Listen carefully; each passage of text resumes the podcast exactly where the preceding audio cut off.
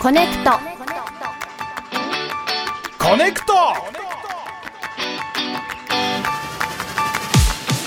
ネクト。時刻は4時になりました。TBS ラジオからお送りしているコネクト石山蓮華です。水曜パートナー東京03飯塚悟志です。ここからは曜日代わりのゲストコーナー。水曜日はこちらです。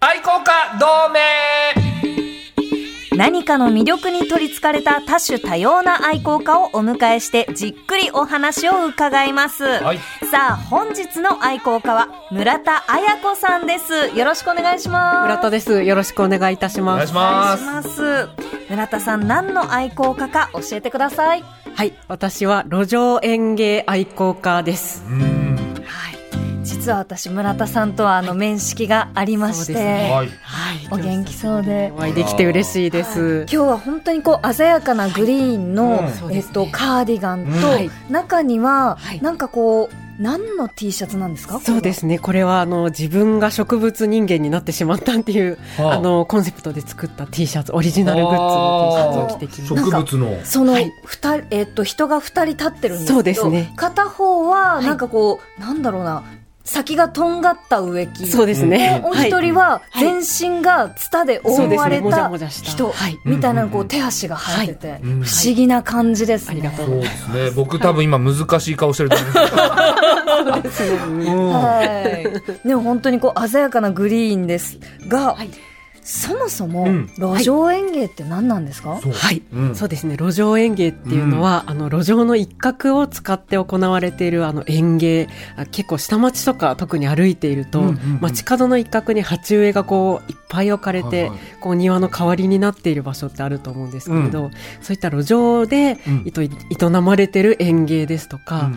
あとはこう街角の隙間から生えてる植物、はいあの路上で育まれてしまった園芸みたいなのも含めて路上園芸っていうふうに呼んでおります。はい。え村田さんがその路上園芸そのはい。路上ではい。植物を育ててるはいっていうこと、とですね、見るのがもうミル線でございまして。ミル線、はいミル線はい。はい。ミル線。そうなんです。あの、育てると本当に枯らしてしまうんですけれど、えー。はい、見るのが大好きっていう。あ、はい。じゃあそのまあ普通に歩いてて、そのどこかのお宅であはい。路上園芸してるのをそうですね。見る、勝手に見させていただく。勝手に見る。はい、そうですね。そうなんはい、だ、そうなんです。はみ出してるなーとか、元気だなーみたいな感じで、こう、ニヤニヤと、はい、人様の園芸ですとか、隙間から生える草花を、あの、勝手にめでているという、はい活動をしております。えー。はいいや本当にじゃあ日常の絶景みたいなことで、じゃあ普通に歩いてて、うね。わいいなとか。はい、そうですね。ははい。まあいや育てる方だと思ってたのであえ見る線。見る線なんです。ということですけど、はい。村田さんその、そもそも路上園芸の愛好家になったきっかけって何ですか？そうですね。えっと一番最初にき、あの、気になったのが、13年ぐらい前なんですけれども、はい。当時、あの、うちに、えっ、と、住んでたうちの近くに、もうおじいちゃんおばあちゃんがやっているような小さい、こう、コンビニみたいな商店があって、で、そこの駐車場に、あの、の一角に、鉢植えが置いてあって、うん。もう本当にボロボロに、こう、雨風で風化したプランターの中に、はい。もともと育ててたであろう植物と、うんうん。あとどっかからもう勝手にやってきたであろう植物とかもい混然一体になって、うんうん。で、その真ん中にタヌキの置物がドーンって、うん。こう死んだ目をして 鎮座してるみたいな感じで、はいはい。なんか不条理な風景だなとは思ったんですけれども、なんか当時ちょっと植物を仕事にしたいなみたいにこう思ってた時期でもあって、うん。こう装飾、植物を使った空間装飾みたいなのもこう、あの、志してたんですけれども、そういう一方でその街角の植物、そういう人の家の前の園芸って、なんていうか、あの、デザインとか装飾とこう、無縁なんですけれども、なんかこの自然体の植物との付き合い方がこう見えて、なんだかいいなと思って、こう目に留まるようになったっていう感じですね。いいなーって思うんだいいなーって思ってしまいましたね。でもはなんか、はいその整然と綺麗にガーデニングされた庭ではなく、はい。むしろこうカオティックなあ、そうですね。草花の中に、はいはいその死んだ目のはい。タヌキがいると。いる。はい。信楽たぬき。そう、信楽焼のね、はいたぬきがずーんと。はい。これ手元に写真がありますが、これその写真でますさにそう、一まさに？番最初に気になった時の、えーあの人間の写真をあのお持ちしたんですいやけれども。確かにカオスというか、そうですね。うんまさに今石山さんがね代弁してくださったように、うんはいあの決して整然とこうんう整えられたものではないんですけれども、まああの人は人でその住人の方は住人の方でお家の周りに緑を置きたいっていうこう欲望で置きますけど、はい植物は植物でまた別の生き物なので、うんうんうんもうそこから居場所をどんな場所でも開拓してやるぜみたいな感じのそのたくましさみたいなそのせめぎ合いがいいなと思って。はい、ごいセンスですね。という感じですね。えじゃあその綺麗に育てられたものはどうなんですか、あそういうのも見事だなとは思うんですけれど、うんうんこうより心を動かされるのはやっぱりそう植物の生命力をこう感じさせるようなものにグッときてしまいますね。たくましさなんだ。そうですね。はあ。はい。じゃあ本当にそのど根性スイカみたいなのあったじゃないですか。あありました。この間まさにね、あの、大阪のね中央分離帯でスイカが勝手に飲んでた。まあああいうのグッときてしまう。ー確かに、今一段上がったもんね。そうですよね。そうですね。村田さんの目がはいピカーンって光りましたよね。メガネの奥で。勝手にね植えて育てちゃうみたいな。あのね今ビッグモーターとね、うん。逆の逆ビッグモーターっていう。逆ビッグモーター。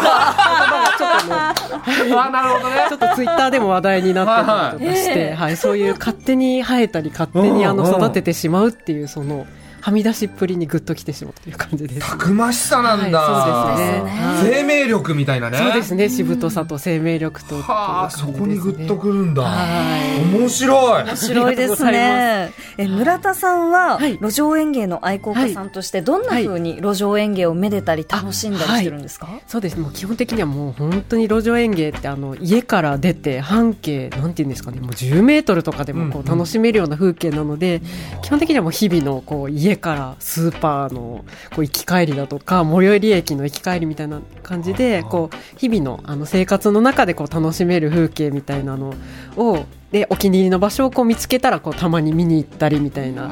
はい、あのことで楽しんでいるんですけれども、はい、まさに日常の絶景で。はい、そう本です、ね。当にだから普通の人は目に留まらないようなものですもんね。はい、でも本当にあのね、土木もそうだと思いますけど、うん一度気になってしまうと、うあ、あるなあみたいなのがこういろんな街で、えーそのなんかその、はい。カオスな感じの中でも、はい、その村田さんがときめく、はい。その雑さというか、はいっていうのと、はい、そうでもないのもあるんですかそうですね。もうさっきあのおっしゃっていただいたように、やっぱりあまりにこう整然とこうデザインされたものっていうのは、それはそれで素晴らしいなと思うんですけれども、こうよりなんていうんですかね、こう限られた空間を駆使してその園芸スペースにしてしまうようなこう創意工夫がこう見られるような園芸風景だったりとか。あとはなんていうんですかね、もう植物自身がもうそういう、もうまさにど根性系というか、うん。こう、鉢の底から根っこがはみ出してしまったり、え、こんな場所に生えるんだみたいな場所から生えてきてしまったりみたいな、そのよりたくましさを感じるものに、こう、ぐっと来てしまったりっていうのはありますね。えはい。ー、面白こういろいろはい。村田さんのお話を聞いてると、はい。はみ出た根っことか、はい。こういろんなこう独特の、はい。その風景というか、はい状態が出てくるんですが、はい。それはこう分類したりはするんですか、い。そうですね、えっと、まあ、あのー結構、もう本当に植物どこでもあるので、割とその見つけた風景でグッときたものはネーミングをつけるみたいなこと、キーワードといいますかね。はい、そういうのをこう、言葉を当てるみたいなのは時々、あの、一人、なんていうんですかね、のない大喜利大会みたいな感じで、はい、勝手にやったりはしてます。え、はい例えば？そうですね。例えば、あの、うんこう育ちすぎてしまって妖怪っぽくなってしまった植物を植物のふりした妖怪っていう風に呼んだりとか。あとはあのこう何か別の用途で使われてた、まあ、お鍋だったりとか、はいコップだったりみたいなそういう器が植木鉢として転用されていることをうん。転植鉢っていうふうに呼んだりとか、はいあ。そういうまあ、勝手にあのもうネーミングをつけて、うんうんうん。ただそういう一個ネーミングをつけると、うん。それがアンテナみたいになって、うん。同じような風景がこう目に留まるみたいな感じで、はい、そういう感じで楽しんでいます。へー。すごい。だから自分の中で全部自分でルールを作って、でその中で分類もして、でその中からまた探してとか、はい。めちゃくちゃ楽しそうですね。そうですね楽しいですね。ねえ。はい本当に。もうまさにね日常の絶景っていうねはい。そうですね。はい。多分僕スルーしてると思います。路上園芸。私もこの村田さんにお借りした写真をこう見て、あ、うん。うん。はいこういうなんだろうもうその。えっと、このプランターのプラスチックが、まあ、はい。紫外線でこうパキパキに白くはい。なって退色して、はい。そこにこうわさわさわさっと何らかのこう植物が、はい。あの繁茂してる様子とかうん。見るんですけど、うん。はい見逃してたな。でもね。思い返すと、はい。あの今朝も家から駅までに行く間、うんはい。おじいちゃんが毎日座ってるあそこの前、はい。あったなっていうのがありましたああね。りますようん。ね。路上園芸？気づくとねはい。これ路上園芸を見つけるときに、はい。はい。なんかこういうところをはい。見るといいとか、こういう路上園芸があるところはこういうはい見どころがあるってあるんですか、そうですね、まあ、地域でいうとやっぱり都心よりは下町とかより住宅地でであのなんていうんですかね。あのみ古いお家というかあの建てられて結構年数が経ってそうだなみたいなあの住宅が多い住宅地とかは割とこう年季が入って、はい。もうその年月とともにこういい感じに育った路上園芸っていうのは見られるなっていうのがこう思って。であとはその一個めちゃめちゃすごい路上園芸があると、はい。あのちその周りの地域でも結構、うん。あのすごいお家とかがこう波及していったりする風景はたまに見てなんで一個見つけると周りにもあるかもしれないみたいな感じで探していただくと面白いかなとそういう地域はあるんだ、その路上園ね。芸のメッカじゃないけど。はメッカみたいな。もうテンション上がるんですか？やっぱそういうとこ見つけたら。ありますね。うわーはみ出してんだみたいな感じで。は そういうこういいスポットを見たとき、はいどんな感じで見るんですか、そうですね。もうやっぱりいろんな角度からこう這いつくばるような感じで あの見てしまいます。不審者ですよね。そうですよね。路上園芸だけを探しにはい。知らない駅に降りたりとか、はい。全然あるんですか？あそうですね。たまにはいあのありますね。すごいお散歩仲間と連れ立って、あのうん。今日この街行こうぜみたいな感じで、はい行くこともありますね。そのお散歩仲間の皆さんはみんな路上園芸目当てで歩いてる、のか場合もありますしし。また別の全然別のものをめでてる。例えばあのビルが好きとかああのなんですかねあの友達にはゴムホースが好きっていう子とか。じゃあいろんな愛好家の方と一緒に連れ立って。はい。でそれぞれ見る場所違うってことですか、全然違ってそれが面白いですね。ははい。じゃあ村田さんははいつくばって、はい。じゃあゴムホースの方は、はい。まあ、ゴムホースの写真をしゃがんで撮影してとか、はいそうか面レンゲさんと村田さんで散歩に行行っても行きたいですね。本当にぜひお願いしますそれこそ上と下でも全然見るとこ違うじゃない。そうですね、しかもはい歩く速度もすごく遅くなりそうですよね。遅くなりそうですよね。またそれが楽しいんですよね。はい。ということでリスナーさんからもメッセージをいただきました、はい。練馬区のラジオネーム練馬のラグビー親父さん、はい。飯塚さん、レンゲさん、村田さん、こんにちは。こんにちは園芸とは異なりますが、朝夕のウォーキングの際、道端の苔をついつい観察してい、あ、鑑賞してしまいます。はい最近では虫眼鏡をポケットに忍ばせ、気になる苔があると地面に這いつくばって虫眼鏡で覗いています。一口に苔といっても、形や生え方も千差万別、面白いですよ。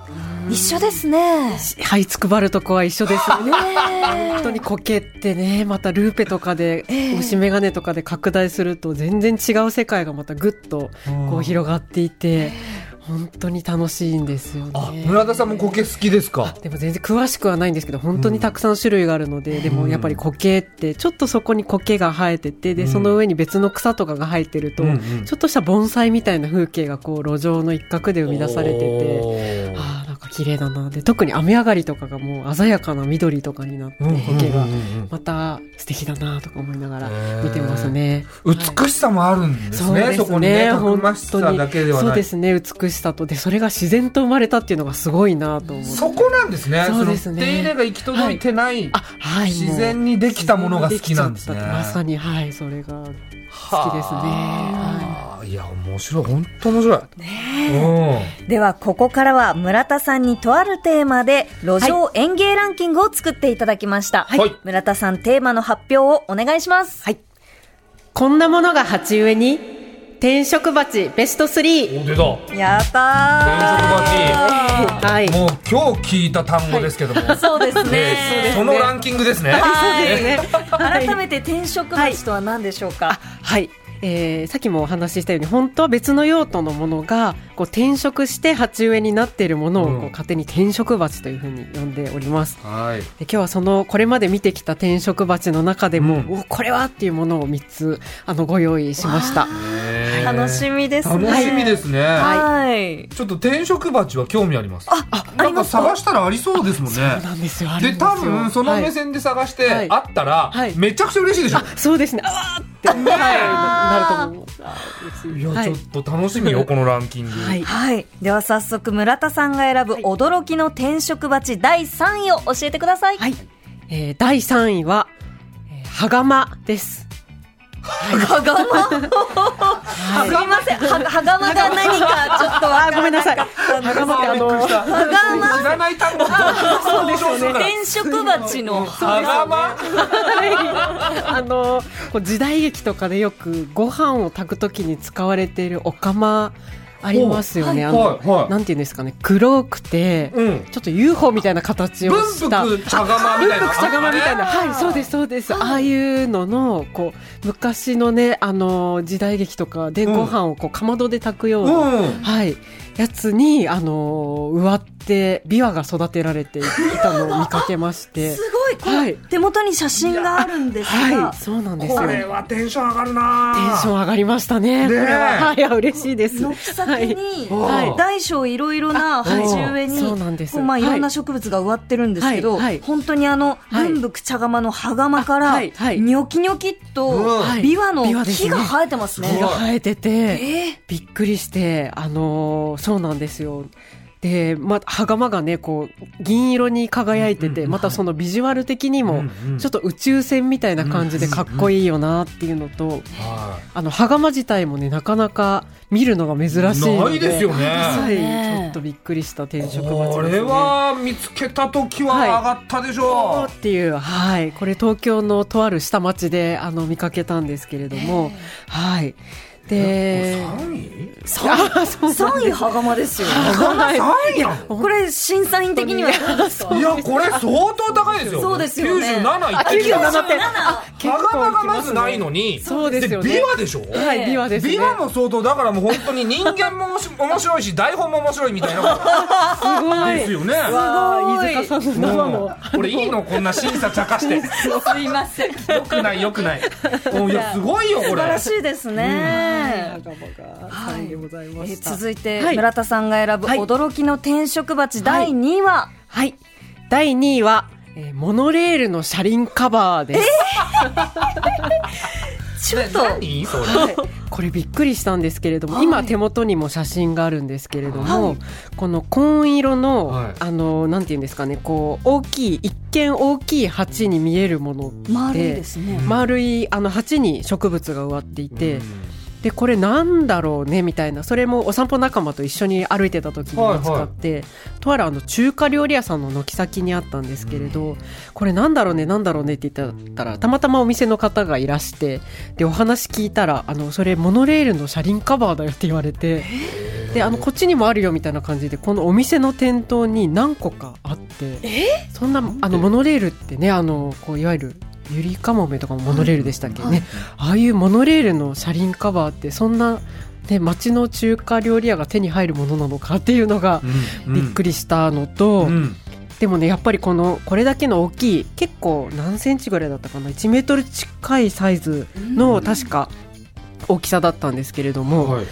えっと、なかなかねそれだけの大きさのあの鉢を買うのってお値段も張りますから、まあ、見事なねこう活用されててよかったなと思って。はい。びっくりしました、モノはい、レールの車輪カバー、そうですね。い車輪つ使うの？カバーいやまあこれはこれとしてね、はい。その転職鉢になってるから、はい。立派な用途として、はい。その使われてるけど、あはい。その前ははい。どうやって使うの、モノレールの車輪カバーってモノレールのどこに使われてるんですか、そうですよね。モノレールの本当に車輪の、ね、カバーなんですか？ね。だって村田さんモノレールの車輪カバー愛好家じゃない、そうですよわかんないですよね。そうですね。そう、えー。車輪カバーって言われて。えそれはその、お店の方に聞いたんでしょ、あそのお店の方にはいで聞いて。モノレールの車輪カバーだよって言われた時にテンションが上がるの、あそうですね。えー、っていう、うん。はい。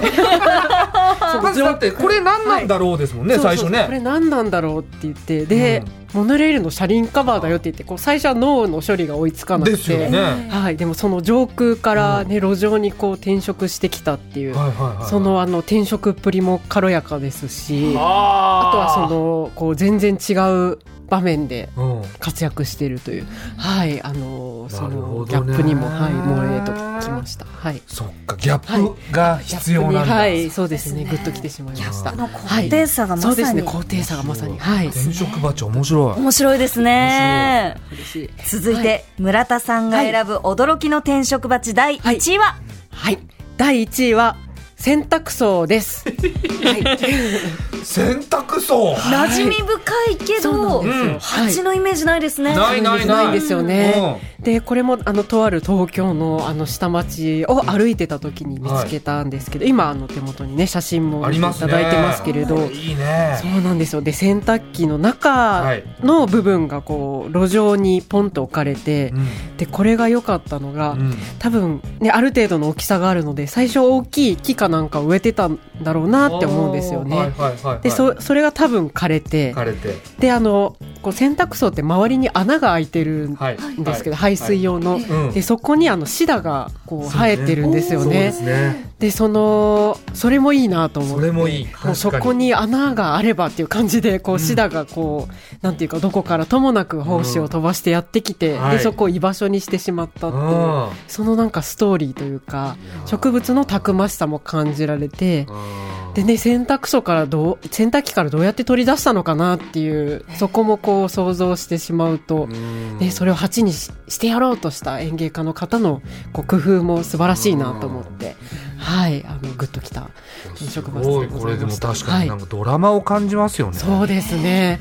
うん。時間の流れがありますよね。そうなんですよ。まさに時間の流れを感じて、はい。いや。なんかすごい文明が栄えたところが、文明が一回滅びちゃって、ねはい。でその洗濯機っていう文明の力が転がって、洗濯槽だけ残ってそこに植物生えたみたいな、すごいですね。ねあ、まさにすごい素晴らしいですね。やったおめでとうございます。ちょっと感動しましいやた。はい。本当に面白いこれ、はい転職鉢転職鉢からどんどん妄想を広げていくのも楽しいですね。そうですね。まさに本当にこうねうん、本当文明が人間ね地球上から人間がいなくなったら地球上こんな風景になるんじゃないかっていうのをねまさに感じるそのミニマムなね風景だなっていうふうにも思いますね。確かに。はい。納得の1位ですね。納得の1位。ありがとうございます。なしです。あ、ありがとうございおます。めでとう。洗濯槽キングオブ転職鉢転職鉢おめでとうございます。納得の1位これ。いやー。ということで、はい。奥深い路上園芸の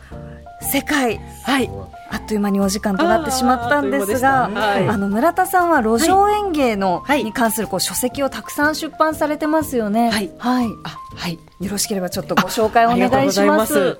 えーグラフィック社から楽しい路上園芸観察という本を出しております。でこれはあの10年以上取りためてきた路上園芸の写真をその転職鉢とか、そういう植物のふりした妖怪とかそういうカテゴリー別にご紹介した写真中心の本です。